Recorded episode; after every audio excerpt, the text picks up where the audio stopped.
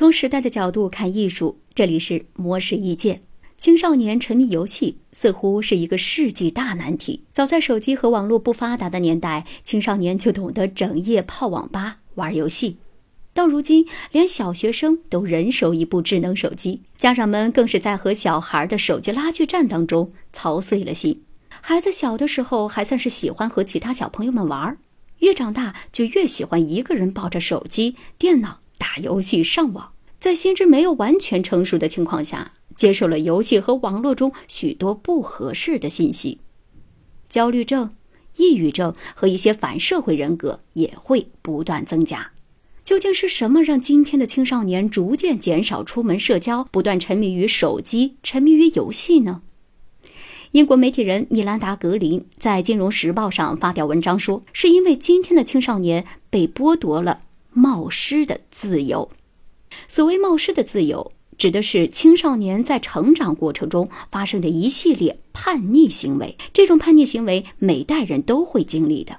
这些叛逆行为，要么就成为秘密，要么就成为日后聚会的谈资。但是如今却产生了一个新的变量——社交网络。格林引用一位专业人士的话说：“青少年的生活更公开了，他们距离被别人贬损。”永远只差 Snapchat 里的一张照片，或者 Facebook 里的一个帖子。格林曾经在一场中学辩论赛当中当评委，这场辩论本来是关于假新闻的，但却变成了青少年如何管理自身在线角色的焦虑的讨论。他们纠结于一个观念而不可自拔，认为在自己十六岁时可能会在网上遭遇一些可怕的事情，由此毁了自己的余生。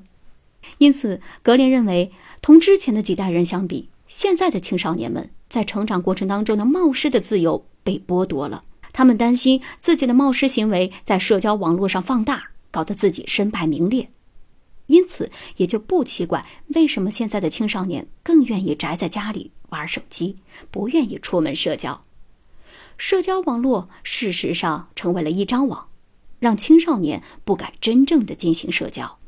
对此，格林认为，与其逼着青少年戒掉手机游戏和社交网络成瘾，不如培养他们更好的管理自己的情绪。